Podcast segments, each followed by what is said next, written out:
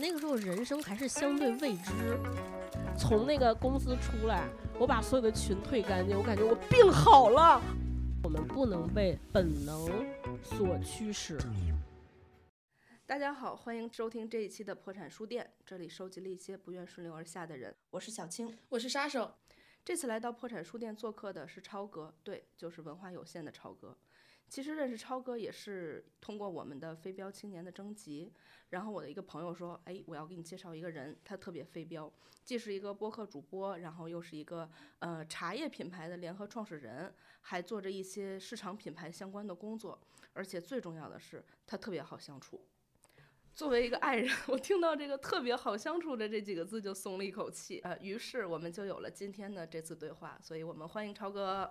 Hello，大家好，我是来自文化有限的超哥。先给大家道个歉，因为我这两天有点感冒，所以嗓音不是很好。如果大家就是对这个声音音质有要求的朋友，就大家很抱歉，大家可以先去听一些音质好的节目。哎，就不是怎么引流走了呢？对，就是必须 hold 住我这个好相处的人设。嗯，就是你不听也没关系。嗯，对，是的。所以就是咱们已经到了年关。然后你最近除了在养身体以外，还有什么年度总结之类的事情要做吗？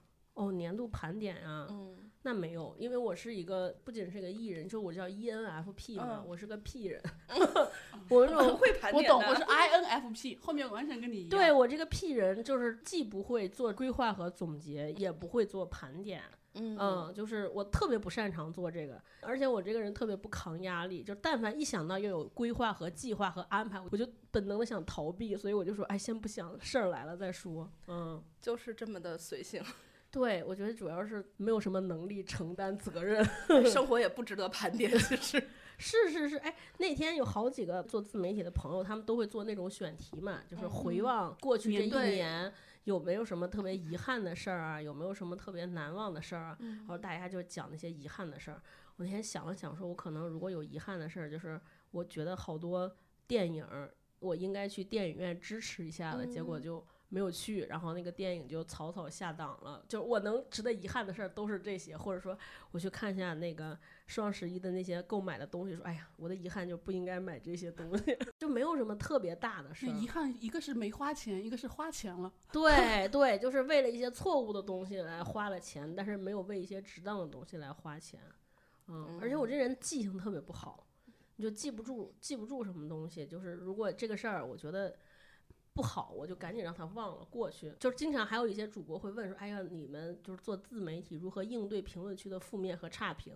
我说：“我根本不看。”他说：“哇，你好潇洒。”我说：“不是潇潇洒，我承受不住，我就会逃避。”那你是怎么忍住你不看的那颗心呢？就是因为我想，我一打开，肯定所有人都是骂我。那算了，我不看了。我都是给自己做这种特别怂的预设。我们上一期节目就聊张爱玲那期，里边不是有一些广告植入嘛？我就想，哎呀。有那么多喜欢张爱玲的姐妹，肯定她们觉得我在这个聊这期张爱玲的节目里边，把它和一个卫生巾的广告放在一起，他们会不会觉得我亵渎了经典？我就想到这些，我说我不行，这个节目上线之后，我就不会再打开这个 A P P。如果我由不住想打开，我就想把它先卸了。为了防止忍住了吗？打开，我忍住了，啊，因为我有的时候就忘了。我有一个特别好的优点，我就是如果这件事儿我不把它放在心上，我就会忘掉。这 真是一个非常不内耗的好优点。我们爱人都不具备这种功能。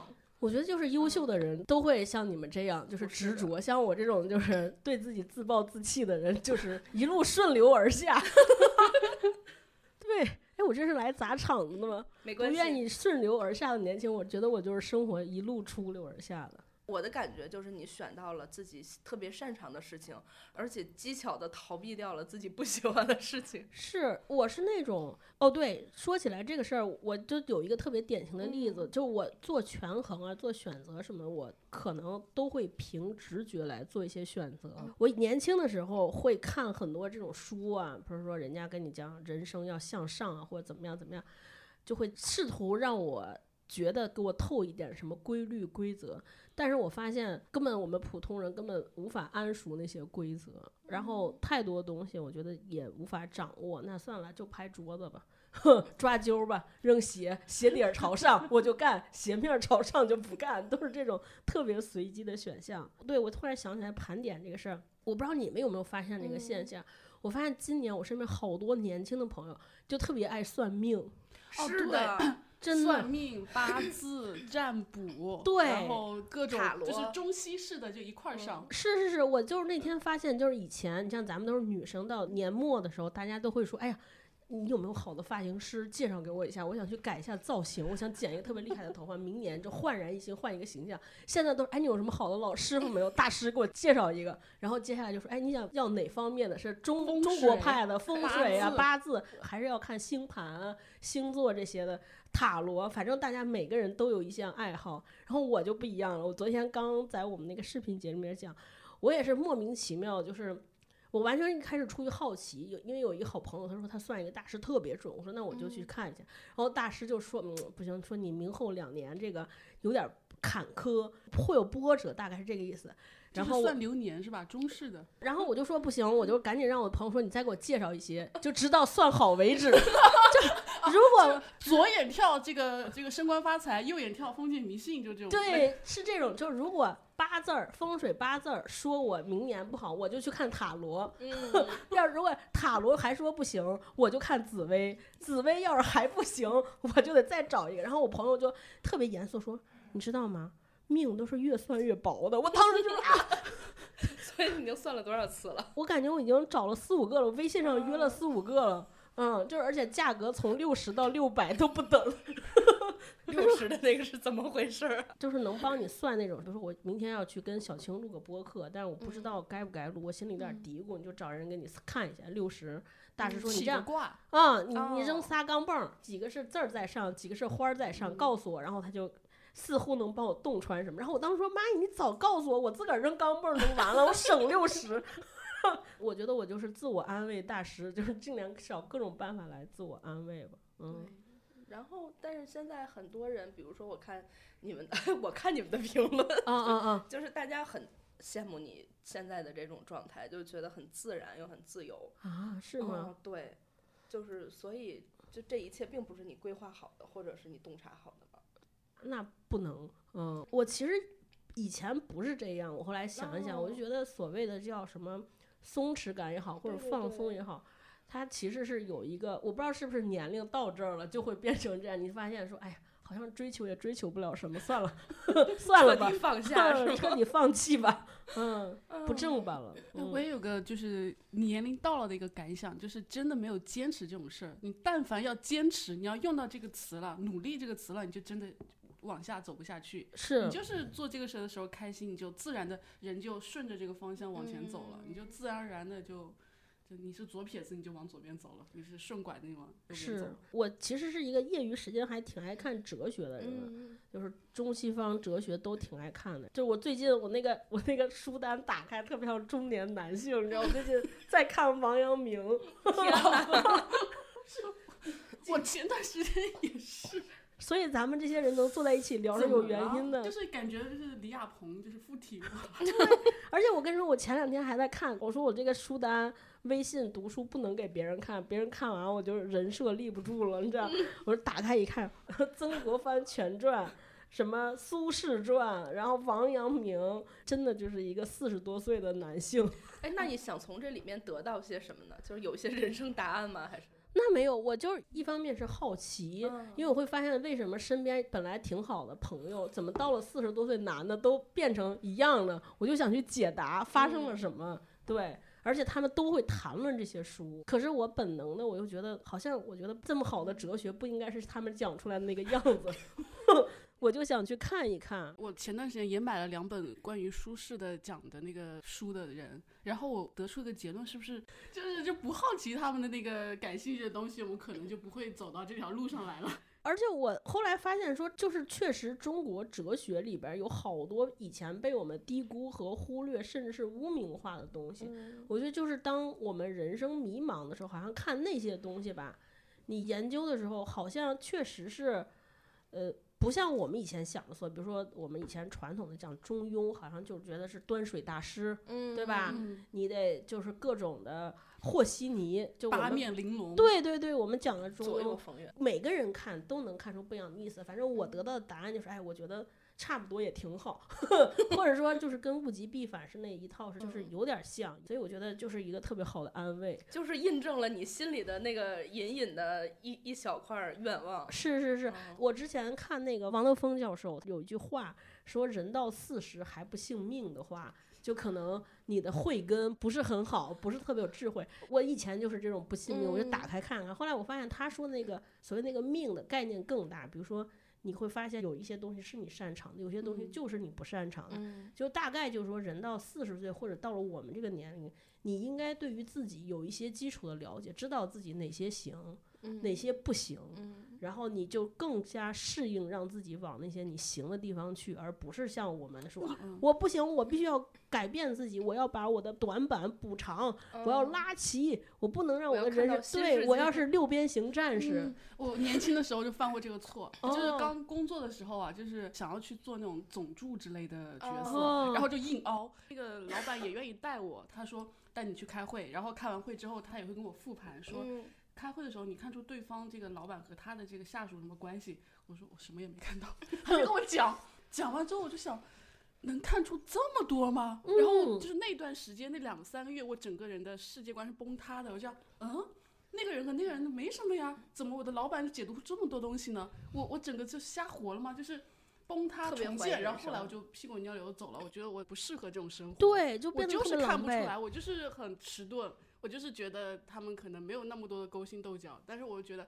既然他们愿意以那种方式去解读人，然后他也挺开心的，那就让那一波人去吧。我不擅长的，我就不要勉强自己说，我一定要凹这个女强人的这个人设去往方向走了。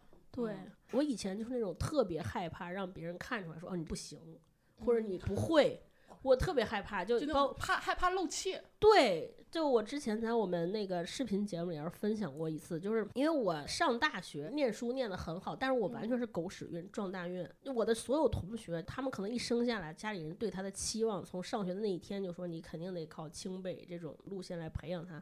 我不是，我是莫名其妙就真的是狗屎运就进去了。就确实是我和我的同学，我之前你要问我说，哎，你是怎么？我特别怕人家问我这种问题，就前半生特别害怕问说你是怎么考上清华这种问题，我就很难回答，嗯因为我知道他对我的期待，要么就是希望我是不是能给他，比如说他有孩子，我能教他一些学习方法，我根本总结不出来任何。反正要不然他就期待我给他讲一些什么特别感人的故事，我也没有。我如果真实的给他讲，他们就觉得我是在 PUA 和凡尔赛他们。嗯，所以我就特别害怕回答这些问题。我说真的没有，我说我就是上学的时候，我确实你要说我多不用功吧，那也没有，但是我就是考试成绩每次就平平，就考四五百分儿，就这个样子。啊，你问我妈说对我的期待是多少，我妈肯定那个时候。我们老师就说这个人能上内大就行嗯啊，就我们那儿我是内蒙人嘛，内嗯蒙一本线就是内蒙古大学，啊，内大，所有人这是对我的期待。嗯，然后我又是一个没有规划的人，我也没有目标，我也不知道我能考哪儿。但是我理想就是我能考出去内蒙，我就算赢了。离开包头哦此生，就是现在这个地方，我去呼市也算赢 啊。而且我也没有像现在，就是咱们小时候，你看我是嗯八六年的嘛，咱们小时候信息相对而言也没有像现在这么发达我觉得。现在小孩读书可苦了，就是是以前我们上学还没有那么的被盯着，被各种抓。对，而且我们那个时候人生还是相对未知，嗯比如说上了个大学，你就有好工作，这一套对我们来说还是能顶点事儿的，能糊弄的我。们相信，而且也前面有很多人验证了这个是可行的。对，至少你说我还能在大学里玩四年，反正没有这么多丰沛的信息嗯告诉你说，哇，你即便上了大学，就出去也找不着工作，啊，你的人生还有很多困难。那个时候我们都没想，对吧？咱们那个时候都是走一步看一步。我先想了怎么上了大学，上了大学我毕业了再看看工作的事儿，甚至我到大嗯四的时候还不知道要干什么工作，都是这种心嗯态。我真的是命好，因为我考高考那一年是内蒙第一年，清华在内蒙招文科，哦，这真的是命好。那嗯，然后招四个，然后我就去了。去了之后，就是你一看，你就知道你和优秀的人的差距有多大，有多多大呀？我就是上完大学之后，他们说有没有同柴压力？我说我的同柴压力都是在大学时刻完结了。就真的是天才，就是首先你说我是学文科，可相对于理科生而言，你觉得文科生更容易一些？哇，你就说吧，我宿舍里四个人，当时两个是北京四中的，还有一个是呃济南的状元，济南状元是夺状元的，文科人家考了七百多，文科语文满分儿啊，语文满分，语文满怎么分到的？就是那种就是说学神和学霸的区别，说对学霸他考到。一百五是因为他答对了这一百五十分，嗯学神是因为这个试卷只有满分是一百对五，真的，他们就是这样。然后我隔壁屋有一同学，就是我们学新闻嘛，然后他第二年无论如何要去转系，转到法学，就是他转系的理由击溃了我。他说我来这儿啊，不是怕学不到东西，我是怕我来这儿再待四年，丧失了学习的能力。啊，他们就觉得说我上清华这些，就是作为一个文科生，我学新闻，就是太容易，太简单一些课程啊、每天就在这儿特别闲散啊、我怕我在这儿待废了，我得换一个系。就换一个稍微卷一点儿的，对，他就去了法学院。好吧？对，然后剩下的同学都是属于我跟他一块儿，我们去喝酒，比如说啊，就嗯喝到夜夜笙歌，喝到早上六点回来。他说：“靠，不行，我今天下午晚上八点还有一门考试，啊、然后他说不行，我得现看。然后他看了去考试，他考八十，就那个书都是现拆开的，真的，我一点儿都不夸张。嗯，然后我就知道，嗯，不可能了，我这辈子不可能了。人和人智商上的差距 真的的，他去后来就是因为我毕业了之后，我就觉得我根本不可能鸡娃，因为我知道好学生不是这样不，是激出来的，不是鸡出来的，嗯就是天赋异禀，他们就是擅长学习。以前我还有抱有一种侥幸心态，说你嗯看我当年没有好好考试，是因为没有努力。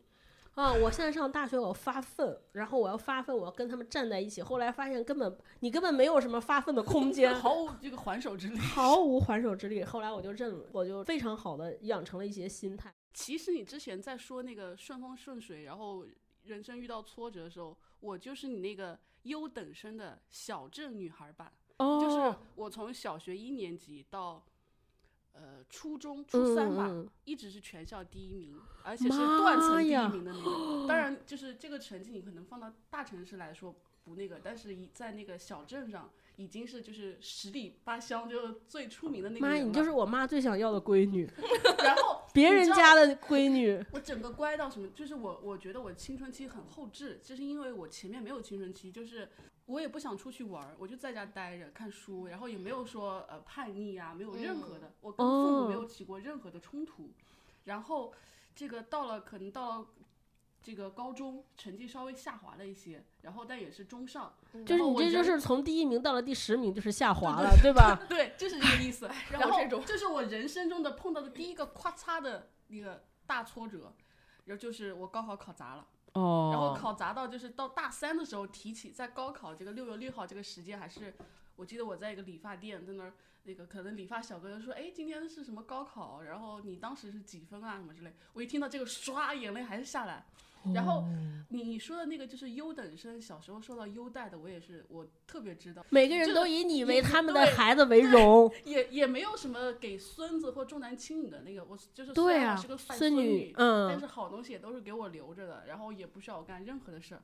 但就是因为这样，从小就是长到了起码有十六七岁吧，嗯，我才遇到了人生高考的这个大挫折。你是不是从来没有你没有想过你会考砸？对，这也导致一个缺点，就是说你父母从来没有批评过你，然后你考得好，他也没有一个特别好的赞美反馈给你，他没有建哦立一个正面的、呃付出，然后得到赞美的这么一个机制。嗯，然后一旦你考砸了，你会觉得所有人都不能接受，你你就是那个天塌了。不，一旦考砸了之后，你会觉得，哎，我唯一的我我的立身之本都没了。嗯，真的真的 真的，我还有什么就是资格会去做一些事儿？就是那种我高考染都没有考清北，我有什么资格去染发？真我的人。生跟你是一个可能是个 X 交叉的。对，但我觉得中间我也膨胀过，就是因为我大学这四年都是嗯抱着这种现在所谓叫冒充者，对吧？你嗯都有这个冒充者哦心态。大学毕业了之后，就有一段时间特别拧巴，因为你老怕别人看穿你，你不行。嗯嗯，所以我有一段时间，而且我们那个时候毕业，其实清北还相较而言比较稀少。啊对啊，你去一个公司确实光环很大。你就是你，你去一个公司，哇，清华的，我得看看这人到底行不行，什么样，就恨不得过来瞻仰你。嗯然后你更不敢有闪失，就本身我就内心虚受，也没怎么真才实学吧。然后我要是干不好，他们得怎么看我？嗯，就是有一种莫名的焦虑在身上，还要努力想证明自己，说好，你看我当年没有学过你们，那我在事业上要超过你们，就是哦你也不知道在跟谁战争，就是一个空气一样的敌人对，就莫名其妙的一些好强。他 们这种冒充者心态，有的时候我也会有。碰到一个事儿被我自己搞砸的时候，我心里会说：“你看，我果然就是。哦，就是不行。嗯 但是我还好，就是我倒是没搞砸过什么事情，我觉得，嗯但是这个事情就更可怕。就是哦，就是那种你永远掐点这个拖延症，但最后你永远就是完成了，是是你永远没有搞出最大的那个漏子来。没错，没错但，是你就会永远想着有个很大的那个东西在前面等着你。是是前半，生就在冰上行走，现在我还是这样。是吗？对我就会觉得有时候就如履薄冰嘛，险些上垒的这种感觉非常强。我那天跟我一个朋友聊，我说就是失败这件事儿，嗯其实是需要学习的。就我们这代好多人，尤其像我们这种。就是学历还比较好的人，其实你小的时候就是所谓叫学习好的这种优等生，就打引号的优等生，优待特别大，对，就是其实你根本人生跟大多数人来相比，你就是顺遂的。比如说像我还稍微好一些，因为我中学就是我上大学以前不是学习那么好的人，不是老师眼中的那种好学生，所以老师也会骂你、批评你啊这种。你想很多好同学，我的好学生同学们，你想他们以前在小时候上学的时候，就是家里和家人和老师眼中的天之骄子。就我的好多同学，我到现在都记得，上大学了都，脏衣服都是妈来到学校给他洗。啊，对，就家里人对他的塑造就是说，你只要学习好，什么都不用管。学习就是他的一切。嗯、首先他有很擅长学习，嗯第二他什么事情都家里都不是会让他干，嗯所以他前半生一直就是在我舒适的领域里边一直做我擅长的事儿，且一直成功，所以他人生就是没有经历过什么失败。我觉得就是什么时候说你人能豁达或者觉得很无所谓，其实这个不是说你的心态呀多好，或者你有多高的智慧，其实你就是失败过好几次，你会发现哎也没什么事儿。是这样的啊、就是很多时候你觉得哇，这事儿可别别别瞎，瞎了之后咋办呢？怎么办？你后来真失败过两次，你发现也没啥事儿。嗯，你看咱以前都是做活动的，对，你就会发现每次那种大型活动之前，你嗯无无论所有人都手忙脚乱、兵荒马乱的。对，兵荒马乱，然后有各种 bug，而且很大概率，几乎是百分之九十九的那个大幕拉开之前，好多东西都没有准备好，都也不完美，还在弄。啊、甚至我以前好多次办大型活动，就演着演着大屏幕崩了，就是你之前彩排的时候说哇，这个东西大屏幕要是憋了，完蛋了，就是你嗯要死在这儿了，你就感觉就是被老板骂死。结果你会发现大屏幕憋了，就是你想办法给它接上，接上亮了，嗯就好了，就过去了。对，一开始我还觉得可能是不是自己是在小公司，嗯所以才会就是这个班子，大家是个草台班子的样子。后来去了什么类似于阿里这种之类的，发现也都这样嘛，是 就整个世界都是个草台班子。是是是，你会发现，包括像奥斯卡奖什么那些，你会嗯发现都会有这种这样的问题。你但凡经历过了，你会发现，哎，好像天也没塌。对，嗯，然后慢慢的就觉得好了，嗯，我之前大学一直到毕业工作，我一直觉得我是一个运气还特别好的人。嗯就我刚毕业的时候，我是做电视，就是正赶上了电视节目的那个最高峰。对，现在你都不敢想象，就是嗯你这个节目本身人家认可你的节目，你就基本上就是个挣钱。然后后来我又去做了公关，做公关那个时候就赶上蓝标这些上市，公关也是一个向上走的行嗯业。后来又去做了互联网，我是二零一四年开始做嗯。互联网，去到罗辑思维，那也是一个自媒体和互联网在向上走的时候，嗯。尤其就是当你一直在这种向上走的行业里边待的时候，更会有那种冒充者的心态，再加上外边的这个飞速成长的行业，就让你整个人不仅内心虚，外边也虚，外边有泡沫，我觉得整个人就特别容易易碎，嗯，是的。然后终于碎了？就是抑郁了吗？我的抑郁是在六院给了我的抑郁，病友一起来交流一下。你是安定还是六院的？是安定的，我是六院，是杭州七院。对。我后来看看我当时抑郁的状态，应该我自己觉得不是很严重。我的那个表现就是，就是我每天在问自己，我说我在这干啥呢？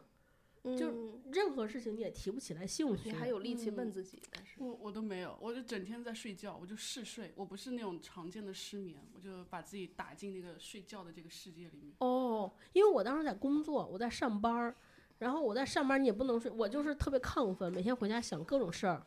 那嗯有点像双向，我是就是躁郁和抑郁抑郁之间，你问我是那种我就是就是睡不着觉，就是有不停一堆声音在攻击我自己，然后攻击完了之后，脑海中还在想说，哎呀，我怎么这么脆弱呢？怎么做这点事儿你就心态不好了呢？就各种各样的声音都不知道从何而来。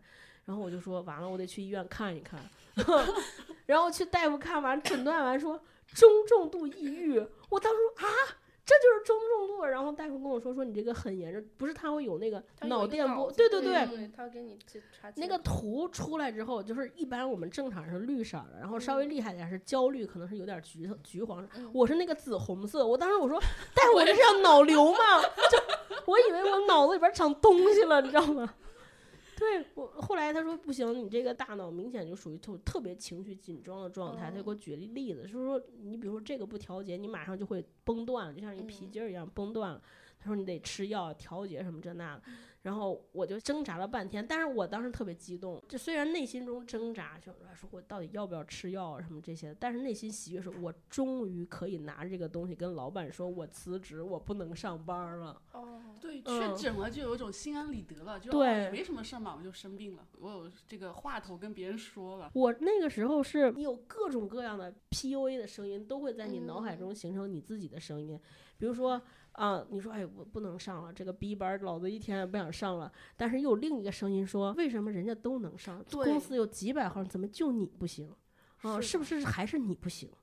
就是这种内化的声音来，就是所有这些声音都在纠扯，说啊，大家工作强度高，大家都很紧张，在不确定性的环境中啊是很困难，那怎么就你生病了？对，还是你不行了？就就是老有这种声音。会非常明确的告诉自己是我的问题，一切嗯都是我的问题。以及有的时候你会怀疑这个病到底是不是真的在生这个病，就是我哦，是不是我的嗯身体在逃避，然后呃在找借口，然后在暗示我真的生了这个病吗？就是我要靠生这个病来跟老板请假，来博取同情，来跟别人获取一些社交上的一些小的好处吗？对对对，你就会这种怀疑。嗯，甚至是因为咱们很多特抑郁，它不是题嘛，你都会问自己说，是不是就是因为我不想上班，所以我才故意把那些题答的我抑郁，是不是？对，就是不是我真的是这样想的，啊就，每一次都很怀疑自己。对，就非常沮丧。然后后来我怎么确定确实是班儿不行了？就是因为我从那个公司出来，我把所有的群退干净，我感觉我病好了，好的这么快吗？是，阶段性的，阶段性的。就是那一刹那，就是，就我觉得那一段时间给了我还挺大的触动。我不知道怎么了，真的确实应该是病了，就是人就是病了。就后来我我看那个罗素的书，就说说一个人认为工作很重要，一项工作离不开你，往往就是神经病的表现。对，就他用的不是神经病，反正就是这个意思。病了的对对对，我当时还不太相信，后来直到放了假休息，我我就出去旅游，我啥也没管，就每天的工作就是运动、看书，嗯、然后偶尔跟我们家人、跟我老公我们出去旅游，在武汉的地铁上，然后我就在看旁边，因为我们那个时候不是所谓叫知识付费嘛，嗯，然后就是你天天感觉说不行，我这个事儿要没弄好，那我这么多订阅的学员怎么办？嗯对吧？他今天会不会这被这个知识误导了？我当时在地铁上，我一看，哇，大家举起来手机，真的有的在看剧，有的在玩消消乐，根本没有人看知识。然后你怎么心一宽了吗？我当时就觉得，就是自己都是妄念，就是天天是你给自己洗脑，说我的工作好重要呀。我说你看人家这些人，我就跟人家那个街边那些小店主聊，人家哪儿知道你什么互联网这个 A P P 啥人家都不知道，就啊我早上坐这儿过个早，然后去上我的班儿回来，然后每天看个电视。我觉得大家都的发自内心的快乐，因为快乐这件事儿你是能从他的眼神和表嗯情里边看出来的。嗯，我那个时候我就觉得哇，就释然了，就还好出来了。我觉得那个事情也不完全是工作造嗯成你的，就是还是因为自己认知。认知意义感的缺失，或者说一些确立。是，而且我们的意义是太单纯了，就单一的意义，单一的价值维度，觉得好，这个人上班儿，你得去一个体面的公司，说出去不丢人，你要有和你的学位、学识匹配的薪资和职位。现在变成了我们人到了中年之后，你要有和你的年龄匹配的生活方式。嗯，才好像显得你这个人活得很好。比如说我三十五了，你干嘛？我在公司做个剪辑，你就觉得哇，我说出来，大家就觉得我好丢人。我怎么三十多岁我还干这些事儿，很懊丧。其实根本不是这样，嗯、没有人在乎你做的是什么，人家就是攀谈，问你一下你干嘛，就是打开一个话话匣匣子而 已。一个那种 small talk，对我当时就后来我再回看我那段生活，我就说，我到底是怎么了？就为什么会觉得自己那么重要？好像世界上嗯全世界的人都在看我都在需要我。啊，都需要我。好像青春期的时候是会这样的，就觉得自己是那个舞台中心的那个，然后所有的灯光聚光灯打在自己身上。是是是，我觉得现在我们也经常会有这种，可能有社交媒体的发达、自媒体的发达，都会让人产生这种特别可笑的，这是对自己的误解。对，你就感觉好像我做错什么，大家都会看到。我在发朋友圈这个上面都有过这样的坎儿，我有两三年就是会分组，会嗯就是配图，然后写文案之前就是。啊，我把它称之为文案啊，天哪，好正式的朋友圈。然后你还要想几遍，然后我在想谁会看到怎么样。后来我就觉得太烦，不发了。但又过了两年，就是可能人上岁数了，然后就有点爱谁谁了。我现在就嗯是所有的朋友圈都是所有人可见，然后这个也没不分组，然后发完就关，然后也不在乎大家点赞评论，我对就想发，我发完就是有一种讨厌我的人多了，你算老几？就是是不是有这种豁然感？我把我觉得看我朋友圈会不喜欢的人都删了，挺哦好的，你就从另外一种方法 就从源头解解决决，问题。你也不哦用分组。嗯哦对，，就没有交集，然后或者是也平时也没有什么非要说话的关系。就是跟人脉这种虚妄的概念也也彻底对拜拜了。对，就是我就就算了吧，要不 对，就是我发现有一个我自我安慰特别好使的招儿，每次屡嗯试不爽。就是我什么时候会纠扯，就是我会发现我所有所有的纠扯，你多问自己一下，最后都归结于说我是不是害怕别人不喜欢我。比如说我今天来的路上还跟朋友说说，我说我特别想录一个什么东西作为视频发出去，但是我一直有障碍，障碍就在于说我不知道我的结构应该怎么放啊，什么节奏这些的。他说：“那你想想，你这些都没有会怎么样？”我说：“都没有，大家会不会觉得这是个傻缺？”就当我说完这句话的时候，我就知道我在在乎什么。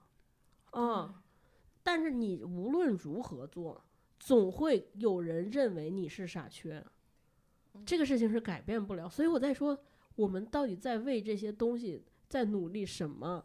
就是你的结局又不可控，就是互联网或者怎么样，会把很多东西放大。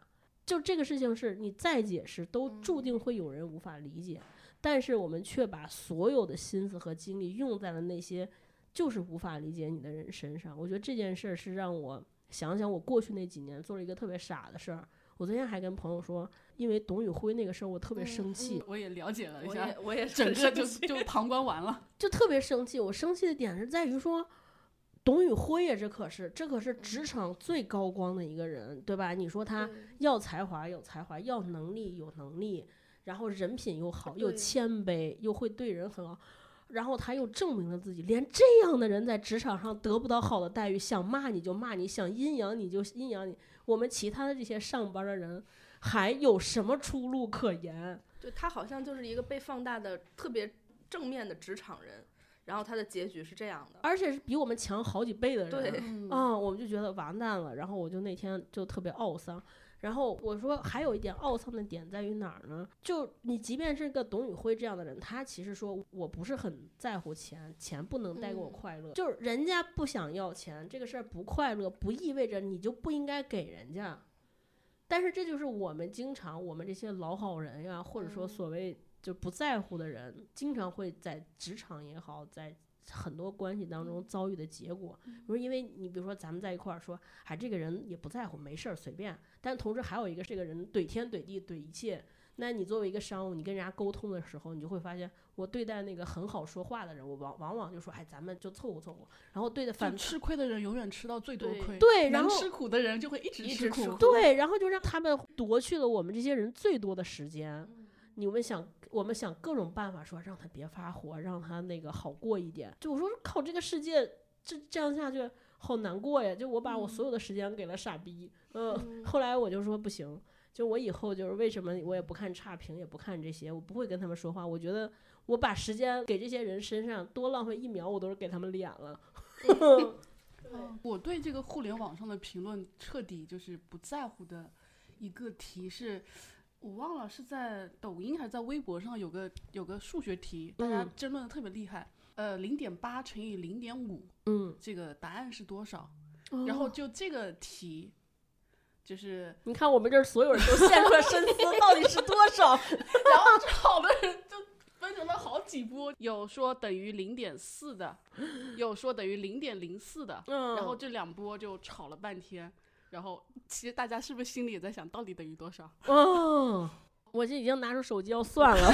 我就想零点八我在除以半口算，嗯就，是零点四嘛，对啊是零点四，但是就是会有很多人义正言辞的说，就是零零点零零四，嗯，啊，因为小数点这个后两位什么之类的成了之后就这样，然后我就想哦，原来就是在网连一上跟我聊个答案天的人是这样的人啊，算了吧。对，而且就是说，零点八乘以零点五是个如此答案确定的事儿，对，都居然还能吵起来。来，更别说那些很多有争议的话题。嗯，对，就是一个极度不就是极度自省的人，刚才还在想零点四的这个答案到底出错在哪儿了。啊，零点四是正对的，对，正就是我在想，为什么会有人觉得零点零四是零点四错在哪儿了？他在他在他在想别人的那个思错误的思考路对，径，是是为什么？嗯所以还是会自省的。有是为多少人浪费了时间？哎不过我其实对我自省这件事儿，有的时候虽然就是可惜，但我还挺喜欢我这个特质的。嗯因为我老说，我说你看我们这些人爱自省，第一，我们就不会成为那种爹味儿的人，嗯，嗯，然后第二件事儿是我们可能不容易老年痴呆，因为我们就 老脑让脑子在转，对对对时刻在在在转动。对，而且我觉得我们可能就是更爱学习吧，就是还在给自己心理安慰嗯、反正咋说呢，我是就觉得你既然是什么样，就让自己什么样，不要试图改变，但是是让自己在保持原样的基础之上，找一些什么说辞也好，哪怕是玄学也好，让自己活得嗯舒坦一点儿，让自己认为我这么干就是对的也行，嗯对吧？毕竟有一些傻缺，我们都认为他是傻缺，他还认为是对的，那我们为什么不能让我们自己觉得对呢？我我的一个心理咨询师，就有一段时间嗯。他还搞过心理咨询，就是心理咨询师跟我说，你想这些都可以，对就想，这是你的嗯。性格。但是你在想这些事儿的时候，你必须有个另外一个念头冒出来说，你看你现在又在呃为别人的评论而自我攻击了，对就是你要有这个自查的这个瞬间，你要你要有给自己定性，然后定完性之后，然后你就可能能够从那个就是能中断一下那个顺流而下的这么一长串流，然后嗯你，就能够去做其他的。就今天你们那个节目开头，小青说不愿做顺流而下的，我是怎么理解的？我说第一，我们不能被本能所驱使，所以本能就是，比如说我说话的时候，我会不经考虑脱口而出。嗯，我觉得这就是一种本能。我觉得，比如说我想做一些什么事情的话，如果和别人在一起，我至少还是要在脑里过一下，我这个行为会不会让别人不舒服。嗯我觉得这个就是我生活中能说我自己觉得我还做的还还算可以的，叫不让自己顺流而下的瞬间。就即便那些说不好听话的人，我可能内心当中就已经骂了很多脏话，但我没有把那个话说出口。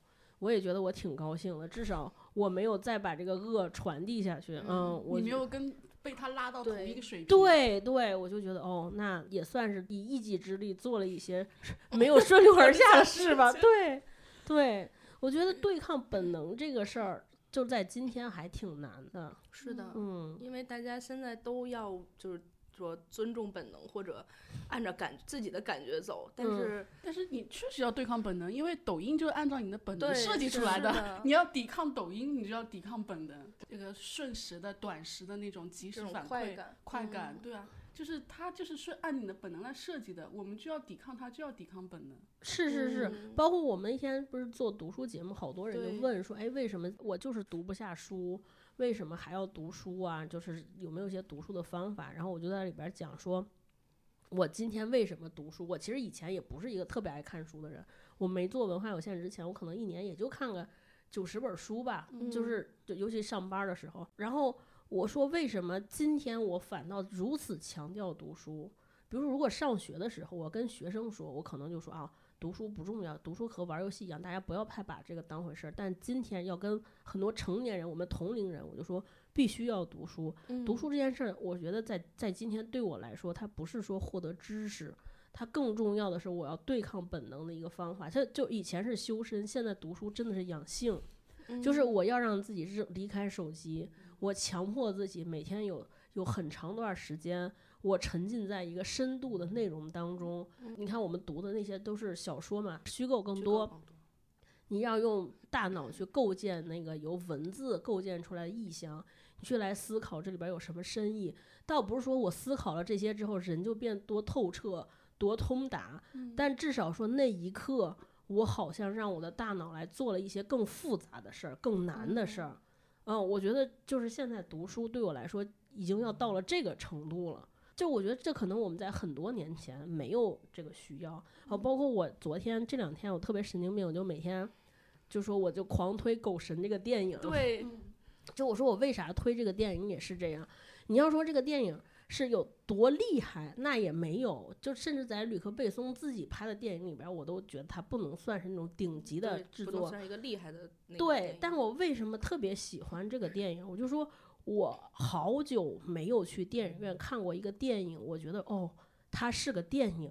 就是看了今年我后边我也不知道咋了，反正就是去电影院买票看了各种各样的所谓叫就是宣传那种大片儿也好，嗯营销大片对营销大片儿。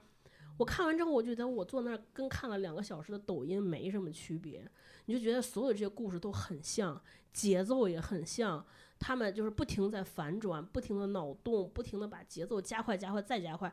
我觉得每一个导演似乎都在背后有一个声音，就跟那个人说：“快点，快点，把这些都去掉，要不然他们就划走了。呃，今年有个新电影的宣传，它的宣传的那个打出的口号就是有一百呃，八十几次的，一百四十四次的反转。是我就无语了。我当时想说，我倒觉得就是看反转也没有错，但是我我一直觉得说，我什么时候看一个电影都得不能平心静气的，我就想等着它感动你对。就想踏踏实实的看个电影，就想嗯看一个完整的故事就是。关于你说的那个读书是建立一个自己的那个空间啊，对我我觉得跟我最近看到的一个说法很像。他说，呃，那些有钱或者说上流阶层，他嗯，们是用钱来购买空间。对对对比如说，跟有钱人嗯买头等别舱，有对个大对对对空间对他们用别花墅钱哈，花钱来得到一个空间，而穷人因为他线下的空间很少，对，所以像咱们这些住在逼仄的小所以房子里边所以，他要可能去更多的去线上去找那个刺激。但是我现在觉得读书其实是性价比最高的，你可以你拥有一个就是空间在的方法构建一个空对间用一个特别老的那个，就是单上特别爱说的一个话，就是说阅读是一个你随身携带的呃避难所，对对对啊，确实，其实有段时间电影也是这样的，我在那两个小时时间里边不是在一个黑暗里面，对，嗯不要让有人打扰。就上半年我就特别喜欢那个宇宙探索编辑部，嗯，就你至少觉得哇，眼前一亮。咱们这些都是普通人，没法评价人家电影技法，但是你能感受到哦，这个人物是他是悲哀的，这个人物是悲悯的，至少你想在生活中特别想认识这个人。嗯我说看完《狗神》也是，这是我下半年第一部看的电影，说我想进入那个屏幕，特别想抱抱那个人。嗯，我们俩不说话，但是我想抱抱他，我就觉得这个是个有情感的人。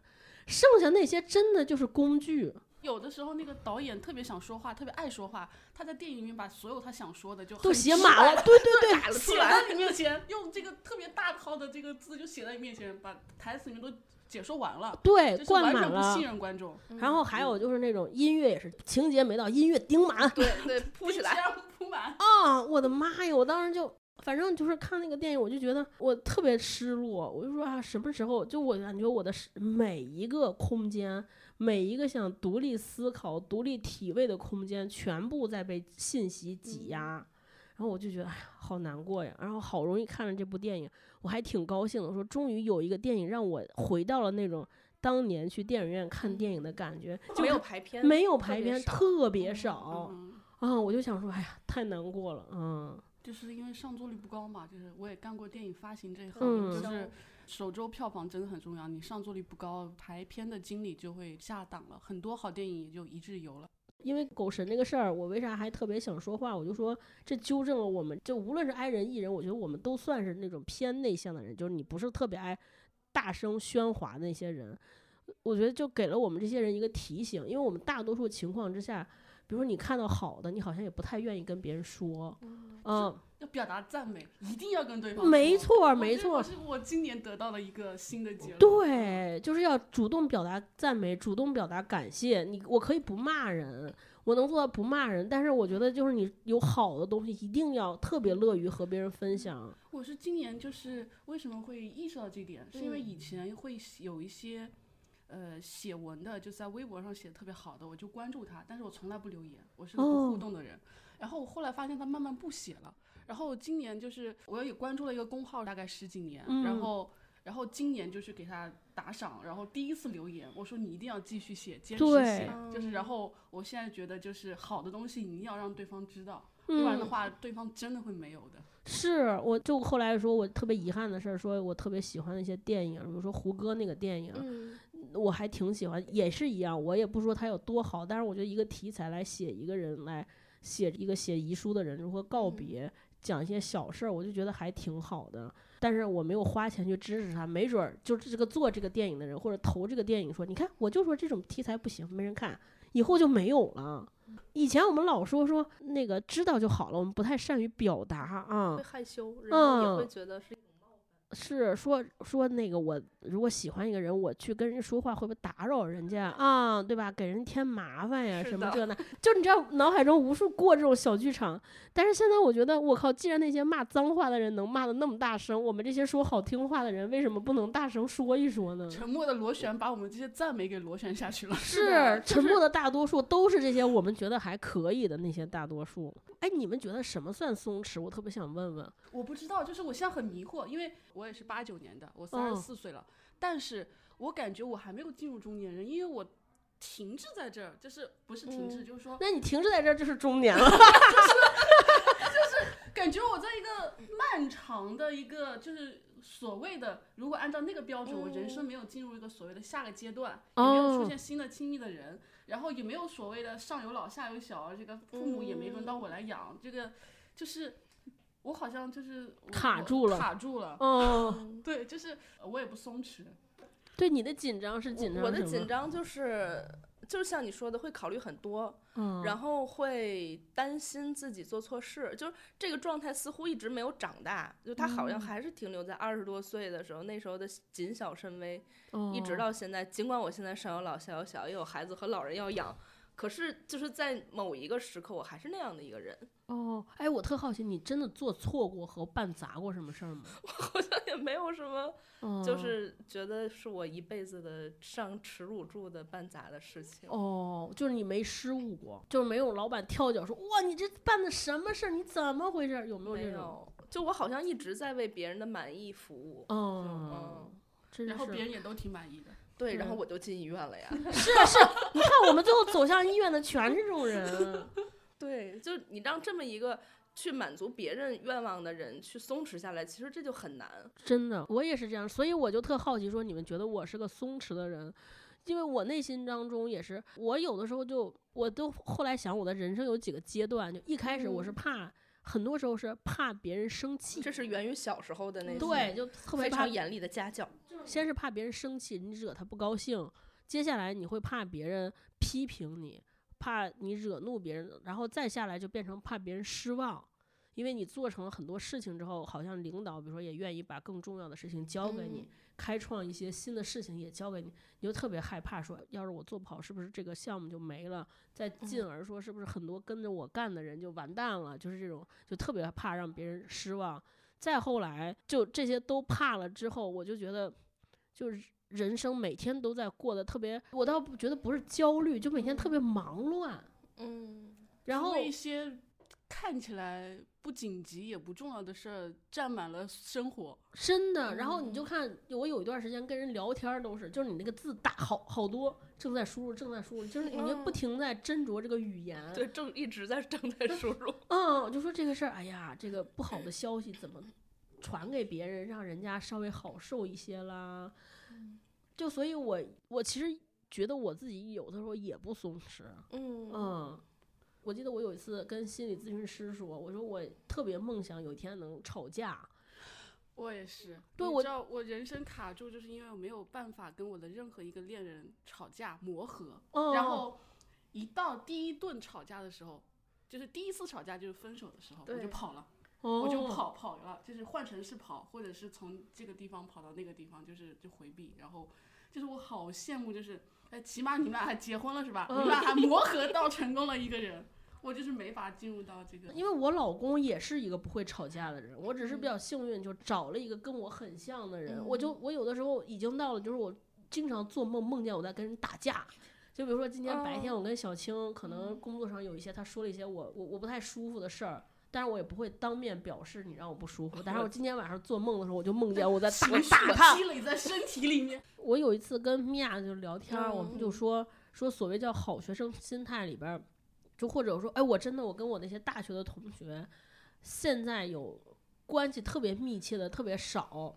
嗯，为啥？我说我老从他们身上感觉到一些冷漠，那个冷漠来自于哪儿？我就就觉得他们从小养成了一些怎么说，就是那个丛林法则，或者我们嗯叫社会达尔文主义。啊，对，就是就我当时看那个精英的傲慢，就我觉得哇，天呐！就是我的同学们。对就是我遇到好多人，包括现在你去职场里边儿有一些所谓嗯叫就是优秀人，嗯，还有一些大厂的高阶的人，随手就讲出一些高阶的词汇。对他们就是那种，我觉得大家就养成了一个习惯，就觉得因为我比如说我成绩好，我工作业绩好，所以我可以肆意的谩骂你们、辱骂你们，因为我价值在这儿，你们不能把我怎么样，完全不在乎别人。成绩代表那个人啊，完全抹去了任何细节，对其他的东西。然后同时他们也不幸福，他们就会惴惴不安，因为他认为说我今天获得的所有，甚至我赢得的这些朋友，就是因为我优秀。万一我有一天，比如说我成绩搞砸了，或者我的业绩没达标，或者我没有这一切，是不是我就会变成一下把我从天堂打到了地狱？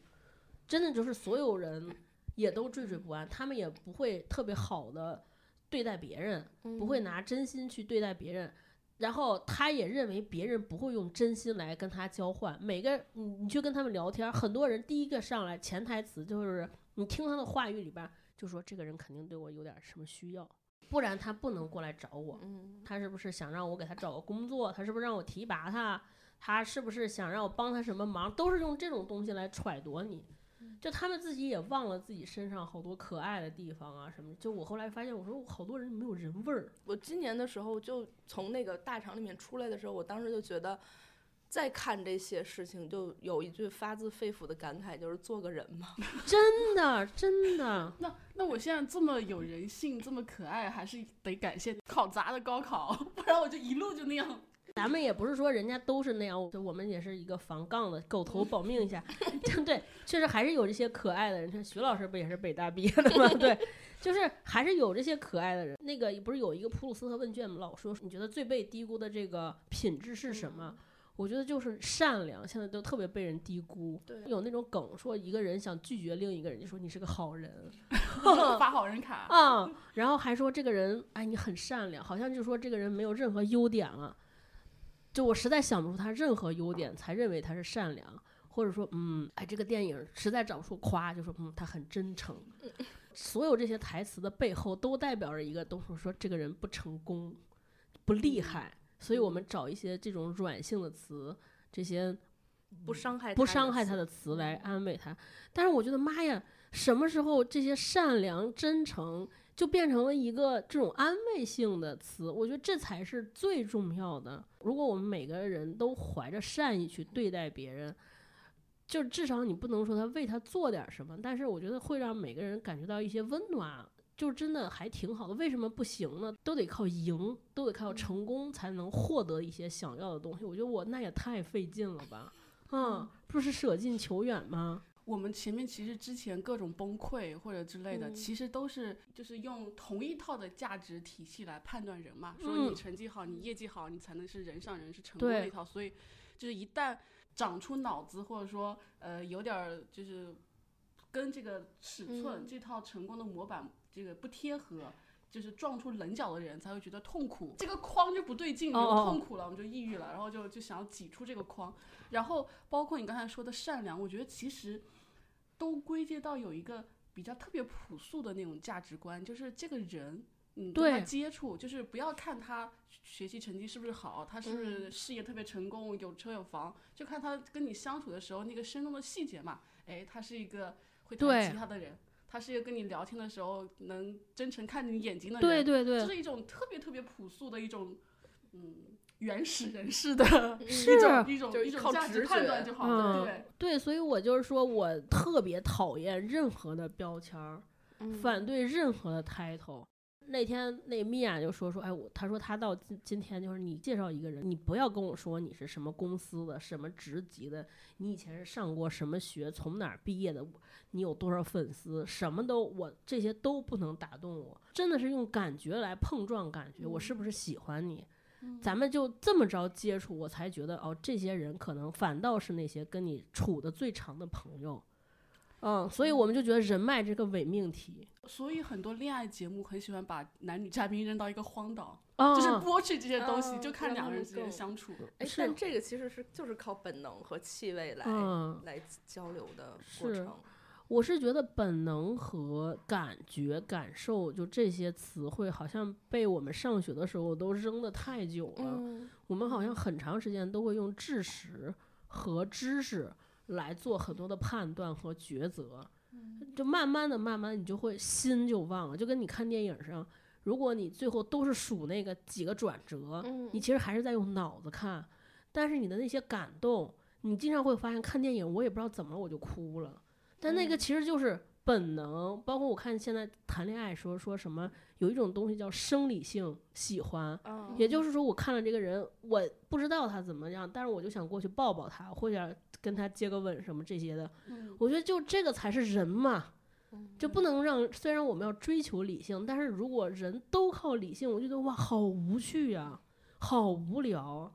对我嗯，我特别讨厌看到那种，就有人上来微博发帖，就说，呃，男 A 或者男 B，嗯。女 A 或女 B 这两个当中，我选择跟哪个交往，就是嗯，然后列出来，我就觉得，哦天哪，你就算算了算了吧。对，所以我今年就特别想说，包括我自己有了孩子之后，我跟我老公也觉得说，能不做什么尽量不做什么，因为我觉得他是个孩子，嗯。他的那个感觉和感受就是丰富的，你强加给他的任何东西，都会让他本身那个特别纯粹和特别天然那个无感的那种灵动性，就相当于你给他加一个罩儿，或者你给他加一个支架，嗯就像小树苗一样。好，它虽然这么长吧，但是它不直，然后你给它嗯掰着往上走，它是直了，是外边看着好看的。但是它又少了好多可能性，对吧？有的时候就是那些千奇百态的花儿才是好玩儿的，还是丰富的。我说一个我最近的一个决策，就我们家小孩不是上大班嘛，马上就是幼小衔接，然后好多家长就去给他报那些什么班儿，然后就问我们一一不一块儿去，我说我不去，我说为啥？我说就是让他学什么是他学，就是从不会到会的这个挫折的过程，是不是也是他人生路上要学习的一嗯部分？嗯、那你都给他相当于我们用天然的人为的干预了，那他的这种所谓叫挫折教育也好，或者他要必须要经过那个难受的那个部分，他就经历不了了。我说这是第一，我说第二，一个小孩儿要是到三年级，比如说你你能教，你能教到几年级？你能教教到一二年级，他三年级也得经历这个过程，对吧？嗯，然后或者说你不教，他可能一年级难受，但二年级就会了。我说这小孩要到二年级，这些东西还学不会，就说明他在学习这条上面根本没有天赋，就放弃吧就。看看清了。嗯，就我一直也说，就好多我的同龄人就跟我说，哎，说比如说我们现在的教育存好多问题，乱七八糟。嗯我一直想说，这也是不是一个人应该经历和体会的部分？你看咱们这些人算整个时代，他们那个时代可能就是这样的命运，就等着他。是，咱也不能用我们自己的经验套用说这个肯定会出问题。我只是觉得说，大多数时候也得吃一些。可能里边有含有添加剂啊、防腐剂这些不健康的东西，啥也得吃点儿。我老是这么说，对，不能养在这个无菌环境里。嗯，就是至少我觉得我们还幸运，就是咱们这些人经过了这些我们的不好的经历之后，好歹还能分辨出来。对，嗯，我们可能给他调试和调配一下。我觉得他们已经够行。我每天都跟 PUA 我儿子，我说你知不知道在我们这个家庭你多幸福？对我开玩笑，但是我一直是觉得，就是在教育孩子这个过程当中，教育父母自己才是最重要的。嗯，就是你这么大个人了，我们这些人，我们这些大人们都心里没点逼数，然后你天天欺负小孩儿，让小孩儿变成那样那样，我觉得这个才是最大的不人道。就是都是有事儿你冲我来，嗯，激你就激我自己就完了，你放开我的孩子。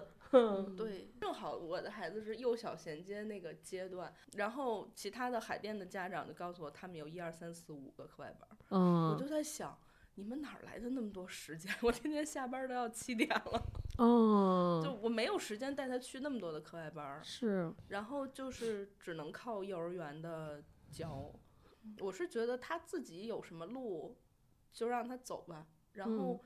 咱们也走了那么多弯路，其实活的也还行。我就唯一的目标就是，就是你别给我进安定就行了。哦，真的强。我有时候会觉得，就是鸡娃或者这么卷孩子，是因为家长的不确定和他的紧张。嗯嗯，就是因为他不知道怎么再去应对接下来的世界，而且好像就是努力是他们最终的一个。抓手，对，就是有有些人鸡娃是因为他们觉得自己这个号练废了，那就开个小孩这个号，把所有的希望重新养号，对吧？重新养个小号，但可能有叫重新起号，对，嗯。然后结果就自己这个号都没养好，怎么可能？就是你以那么同样的心态方式去养一个新的号，可能也不会好到哪里去。我问一个问题，就是假如让你们心中想一个词或者有一个标签儿，这个标签儿。就等于松弛，你们选那个标签是啥？就是有了这个，我就认为他是个松弛的人，或者我觉得他的生活就是松弛的，自洽吧。哦，什么叫自洽？就你理解的自洽。我理解的自洽就是我可以说服我自己，甚至都不用说服我自己，就我觉得我做的一切是对的。哦。然后我很很有自信，哦，也很，我不后悔。对，觉得我很 OK 啊。哦，我不错哦。嗯嗯，你呢？拒绝。嗯，对啊，为啥？就是你，你是个松弛人，你能够不用很内耗的去拒绝别人，然后去拒绝做一些事儿，那不就活得挺好的吗？嗯，对，我想的那个标签儿可能就是就不确定性。嗯嗯，就他可以特别坦然的接受不确定这件事儿。嗯，我我不想提前预防什么。我也不想提前规划什么事情来就来，然后我想办法应对，就是那个兵来将挡，水来土屯，就这个是我心中对于松弛那个靠近的那个答案。我在我们节目里边说过一个，说什么是真正的爱自己或者爱别人，就是你能特别轻松的说没关系，就对自己也是，你觉得做了很多事儿，你有点慌张，有点犹豫，然后你轻轻说，哎，没关系，没关系，没什么大不了的。对别人也是，别人犯了错误或者有时候着急忙慌的找来你说啊，我我我不行了，然后你抱抱他说哦没关系没关系，我就觉得这是一个特别好的我理想状当中的松弛的状态，除了生死，其他都是大不了的事儿，都没关系，都有转机，嗯。这就是我理解的松弛。希望祝大家都拥有一个松弛的人生 啊！二零二四年，每个人都能跟抱抱自己，在二零二三年的年底，每个人都能抱抱自己，说啊没关系。然后抱抱身边爱的人，说没关系，明年你做了什么我都觉得没关系。这这今年就这么几天了，没关系，什么都没关系，就就放松的过吧，大家。是是是，反正事已至此，也没有什么太大的改变了。还有，我觉得人生那么长，嗯，真的是没有关系，嗯，走弯路总会有走回来的那一天。其实，如果说破产书店收集了一些不愿顺流而下的人，那么超哥，我感觉就是在用魔法打败魔法。他的法则就是不跟生活拧着干。有一句话是放松也是一种抵抗，超哥大概就是这么抵抗的。其实通过和他的交流，我们也发现。松弛感这件事儿也是不断探索的一个过程，是一次对自己特别漫长的观察。二零二三年总算要过去了，希望接下来的一年，我们可以在不确定发生的时候，更加坐怀不乱吧。哎呀，好了，这期的破产书店就到这里了，拜拜拜拜。感谢大家收听本期的破产书店。破产书店收集一些不愿顺流而下的人，欢迎大家在泛用型播客 App、小宇宙、苹果 Podcast、网易云音乐、喜马拉雅订阅我们的节目。我们下期再见。